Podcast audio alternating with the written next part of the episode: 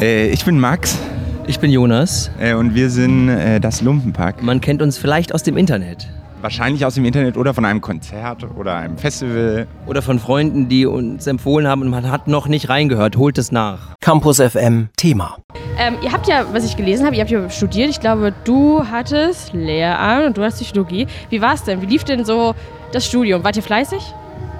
Äh, gar nicht. Mein Studium wurde, äh, also ich habe 2011 angefangen zu studieren und es hat sich in den ersten zwei Monaten erledigt. Im Grunde dadurch, dass ich angefangen habe, äh, Poetry Slam zu machen damals. Und damals war das noch richtig cool. es gab diese Jahre. No front. Ja. Ähm, und dann habe ich nicht so richtig studiert, aber doch irgendwie fertig. Also erstaunlicherweise. Es, es war ein Vibe. Ja. Na, ich habe ja nur Lehramt studiert. Deswegen weiß ich nicht genau, ob man das studiert. Also es hat sich immer sehr leicht und schön angefühlt, aber ich meine, das Spannende sind natürlich die ersten Jahre weg von Mutti, realisieren, wie geht denn eigentlich die Waschmaschine, was mache ich, wenn die Spülmaschine kaputt ist, solche Dinge. Das sind ja die Dinge, für die man studieren geht, ehrlich gesagt. Ja, das würde ich auch so unterschreiben, glaube ich. Wäsche, was ist also so? Die. Du hast ja als Lehramt, weiß nicht, war das deine Intention, dass du mit Poetry Slam auch angefangen hast, um das vielleicht doch so ein bisschen zu üben, vor Publikum zu sprechen? Oder warum habt ihr mit Poetry Slam damals angefangen? Ich würde sagen, wir starten erstmal von vorne, bevor wir bei eurem nächsten Album enden. Alright. Ähm, ich habe das tatsächlich ganz, ähm, ich sag mal linear, als Seminar in der Uni gehabt, als Teil von meinem Germanistikstudium. Und ich hatte vorher mit kreativem Schreiben überhaupt nichts am Hut. Ich hatte immer irgendwie schon wilde Gedanken, aber ich wäre nicht auf die Idee gekommen, die aufzuschreiben. Und das hat mir so ein bisschen die Tür aufgestoßen und es war natürlich auch irgendwie Teil eines Moduls, das sich mit der Lehrkraft als performativer Figur, als Entertainer beschäftigt, Entertainerin. Äh, Das wird ja zunehmend, ich sag mal, eine Herausforderung, sich den, der wachsenden Mediengewalt zu stellen, als Alleinunterhalterin da vorne vor irgendwie diesen 30 Kids. Ähm, und da fing das dann an, tatsächlich als Seminar und von da dann wurde das immer mehr und das Studium immer weniger. Bei mir war es äh, die Bühne. Hat mich gerufen quasi. Es war wirklich, ich wollte da unbedingt hin. Ich dachte, das äh, verleiht mir ein gewisses Maß an Kredibilität und ich dachte, vielleicht könnte ich da dadurch ein Mädchen küssen. Und dann hat das funktioniert. Ich habe irgendwann ein Mädchen geküsst. Es war toll. Ihr habt euch ja auch beim Poetry Slam kennengelernt, oder beziehungsweise, ich weiß, ich habe auch irgendwie gelesen, ihr habt euch beim, danach seid ihr irgendwie Bier trinken gegangen. Es gibt irgendwie mehrere Versionen, habe ich. Ja, ja. Ne? Was, ist, was ist denn jetzt die richtige? Wie habt ihr euch denn kennengelernt? Ja, die dürfen wir natürlich so nicht. Die dürfen wir so natürlich nicht bestätigen. Also ich sag mal so, ich habe Maximilian eventuell dabei erwischt, wie er ein Mädchen geküsst hat. Ähm, aber zum Glück hatte ich privat mit dem Mädchen nichts zu tun. Dann habe ich ihm gratuliert und dann haben wir uns kennengelernt. So, dann, ähm, also ich kenne euch ja vor allem durch Nightwash, wo ihr früher immer zu zweit aufgetreten seid. Aber mittlerweile würde ich halt sagen, ihr seid wirklich nicht mehr diese klassischen Stand-up-Comedians, sondern Musiker. Wie ist es denn dazu gekommen, dass ihr sagt, boah, ich will jetzt auf die Bühne? Weil ich kenne zum Beispiel Saskia Fröhlich, äh, Toni Bauer oder Serkan Stein, die häufig gesagt haben, boah, eigentlich wäre ich doch schon gern lieber Rockstar irgendwie geworden. Ähm, weiß nicht, wie hat sich das denn dazu hin entwickelt? Ähm, ich glaube ehrlich gesagt, dass wir irgendwann das Gefühl hatten, als Comedians, die auch Musik können, wahrgenommen zu werden, reicht uns nicht, weil wir tendenziell eher Musiker sein wollten, die auch lustig sind.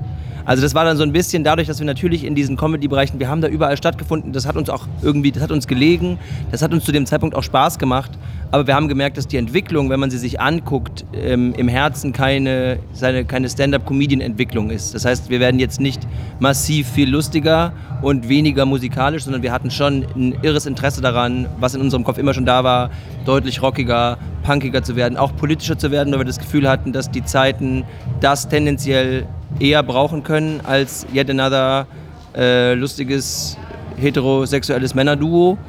Und dementsprechend haben wir uns da, glaube ich, das so ein bisschen auch als ähm, Marschrichtung für uns festgelegt. Und da mussten wir einfach ein paar, ich sag mal, ein paar Verbindungen kappen, weil es natürlich durch ständiges Relabeling in diesem Comedy-Bereich dann nicht dazu führt, dass das weniger wird. Und dann haben wir halt gesagt, wir können das nicht mehr machen, wenn wir so sein wollen, wie wir sein wollen. Und dann haben wir es gelassen.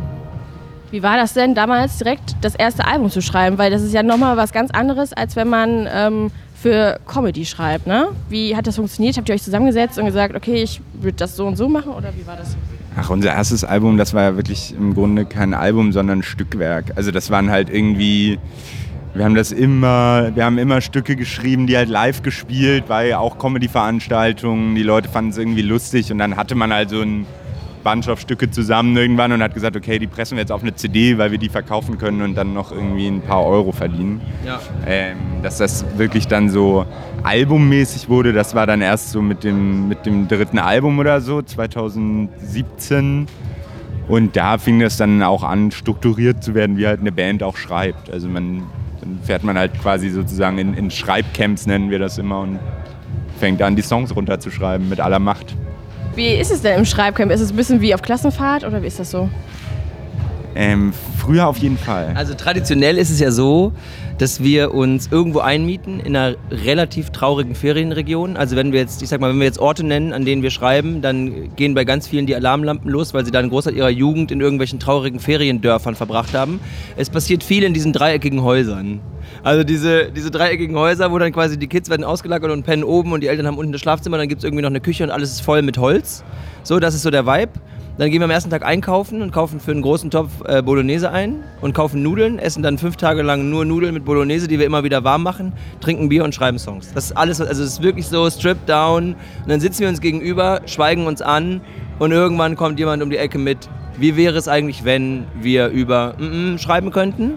Und dann passiert manchmal was beim anderen und dann geht's los. Oder halt nicht. Und dann wirft man sich die Bälle so lange zu, bis es, bis es rollt.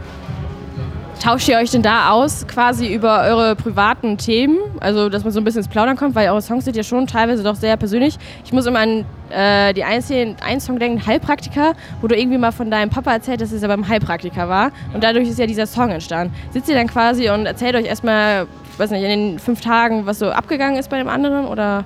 Nee, dafür haben wir auch sonst zu viel Kontakt. Ja, dafür sind wir sonst zu gut befreundet. Als dass es da noch wirklich äh, private Grauzonen gäbe, die wir dann erst erläutern. Ähm, nee, und auch sowas wie Heilpraktiker, das entsteht eigentlich nicht aus dieser persönlichen Anekdote raus, sondern aus Dem Bock, unserer, Leuten auf den Sack zu gehen, die es verdient haben. Zeitgeistanalyse, wollte ich sagen, aber ja.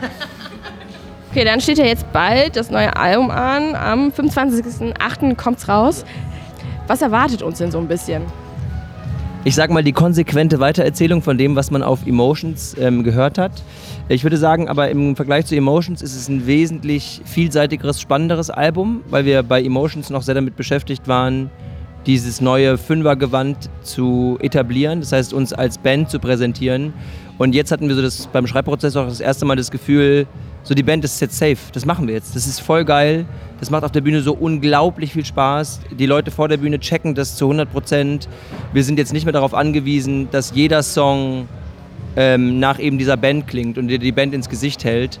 Deshalb ist Wach ein sehr volles Album. Es sind 16 Songs. Also ist das, das größte Album, das wir quasi je geschrieben haben. Und es sind irre viele verschiedene Facetten dabei es gibt ähm, lustige Skits, es gibt einen Song, der irgendwie in diesem 80er Synthie-Vibe stattfindet, es gibt brachiale Rocknummern, kurze Punkstücke. Also es ist ein geiler 50-minütiger Ritt durch, ich würde sagen, die Entwicklung der vergangenen zweieinhalb Jahre ähm, in sehr gut. Gibt es einen Song, wo ihr sagt, boah, da bin ich schon so ein bisschen stolz drauf? Ja, immer. Man ist äh, total stolz, ehrlich gesagt. Also das ist... Ähm finde es schwierig, mich zu entscheiden. Ich glaube, wir sind sehr stolz auf das Gesamtprodukt, aber insbesondere, ich würde schon sagen, die Nacht äh, ist uns sehr, sehr gut gelungen. Ich finde, das ist vielleicht die beste Hook, die wir je geschrieben haben. Es macht mir wahnsinnig Spaß. Und dann, dann bin ich auch am stolzesten auf den Song, wenn er, wenn er wahnsinnig viel Spaß macht, live zu spielen. Ja. Wovon handelt denn der Song?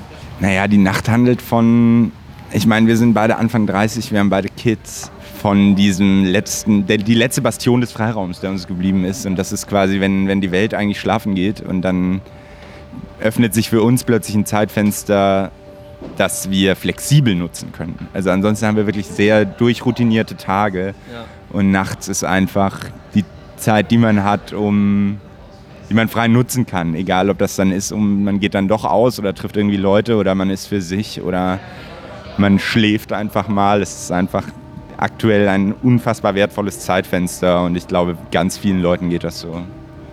Das war bei mir schon früher so. Ich will jetzt nicht sagen, dass ich einen ADHS-Einschlag habe, aber ich konnte auch für die Uni zum Beispiel immer am besten lernen. Ich hatte, äh, meine erste WG war so im vierten Stock oder so.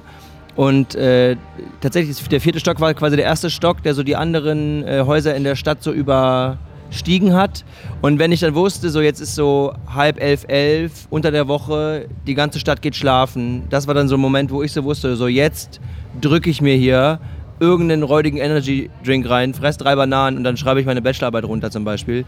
Äh, das wusste, das ging dann halt bei mir wirklich, dass dann so eine Fokussierung einsetzt, wenn ich weiß, ich kann nichts mehr verpassen, alle pennen, jetzt mache ich Meter.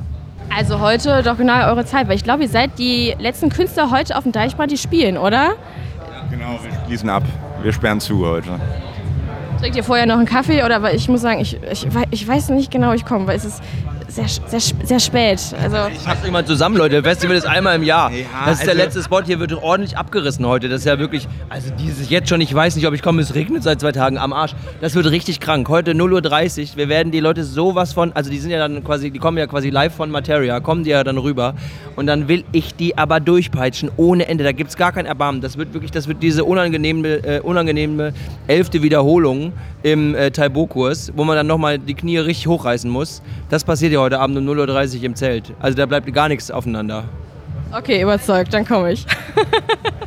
dann vielen Dank für eure Zeit und äh, ja. Danke euch. Tschüss. Campus FM klingt anders.